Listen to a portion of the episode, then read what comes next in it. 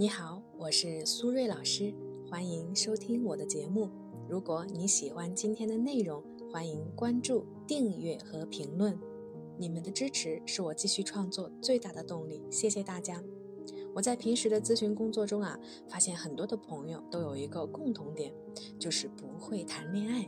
简单来说呢，就是不知道在和异性接触的过程中，到底应该怎么拉近关系、建立感情。所以呢，针对这个问题，今天我想和大家分享几个非常简单但是却有效的小技巧，希望呢可以帮助大家在恋爱的过程中快速的增加两个人的亲密感。如果呢正在听节目的朋友对于我们今天的话题感兴趣，可以分享你的观点在评论区和大家一起互动。当然，如果你也遇到了一些心理或者情感的困惑，也欢迎呢添加我的微信 b h 苏瑞和我聊一聊。再说一遍，我的微信是 b h 苏瑞。我们言归正传，到底应该怎么快速提升两个人的亲密感呢？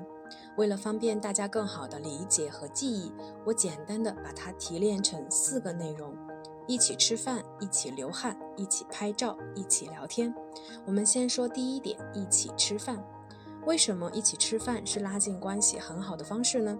因为呀，我们每个人都有最基本的生理需求，在我们漫长的人类史中，食物啊一直是比较短缺的。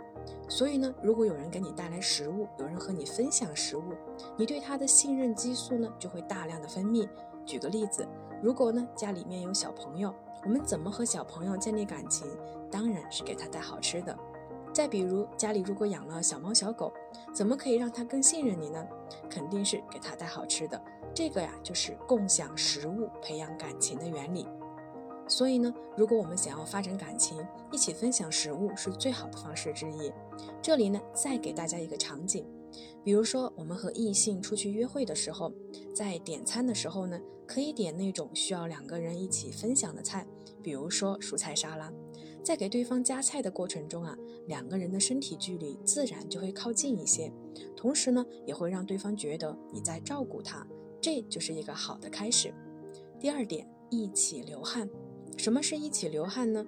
比如说，我们可以一起做运动。举个例子，我们可以共同挑战长跑或者登高山。运动本身啊，是可以让我们的大脑分泌多巴胺的。我们可以把多巴胺简单的理解为快乐因子。所以呢，运动的时候，我们的身体是愉快的。同时呢，在运动的过程中，两个人的互相陪伴和支持，让我们有了一种一起流汗的幸福感。当然，如果我们想要建立一段亲密关系，了解和信任其实啊都是必不可少的。所谓同甘造就了解，共苦造就信任。意思啊，就是说两个人一起享受快乐会增加我们的了解程度，但是两个人一起分享痛苦却会让我们增加信任的程度。第三，一起拍照。我知道啊，有很多性格内向的朋友在生活中其实不喜欢拍照，因为觉得害羞、尴尬或者不自然。我其实啊特别能理解，因为我也是这样的人。但是呢，我还是建议大家要一起拍照。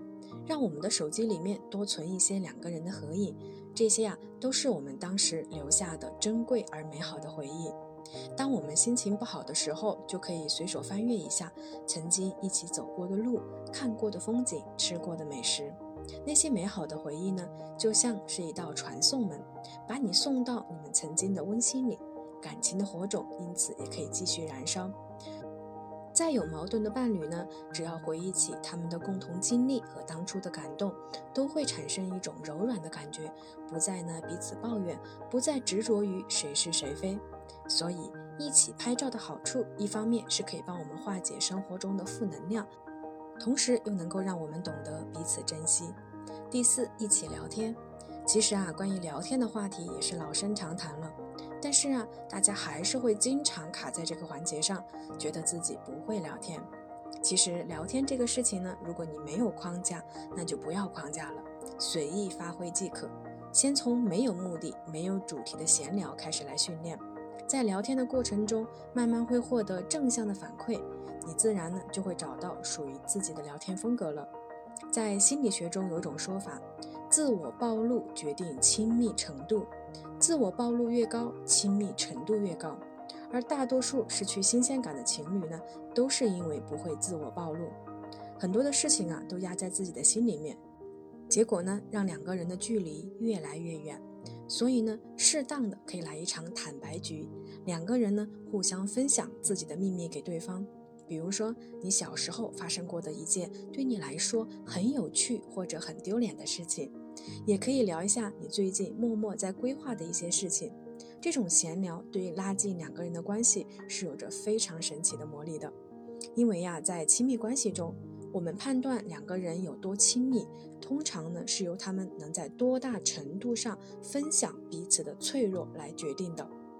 好了，时间差不多了，我们今天的节目就先到这里啦，感谢大家的收听，我们下期节目再见了，拜拜。